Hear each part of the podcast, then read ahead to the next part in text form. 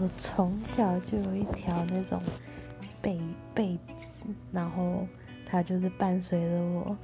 呃幼年时期，然后那条被子我就是每次睡觉一定要有那条被子，我才能我才能睡着。我们家都称那条被子叫做臭被被，因为我妈都觉得那条被子超臭的。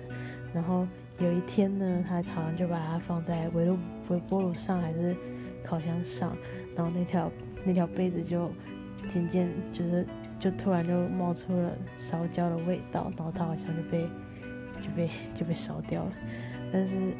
呃，虽然那条被被烧掉，但是我目前有替代品，所以就是呃，就是为了弥补那个烧掉那条，我目前都还是有替代品。没错，我到现在都还是有臭贝贝这个东西。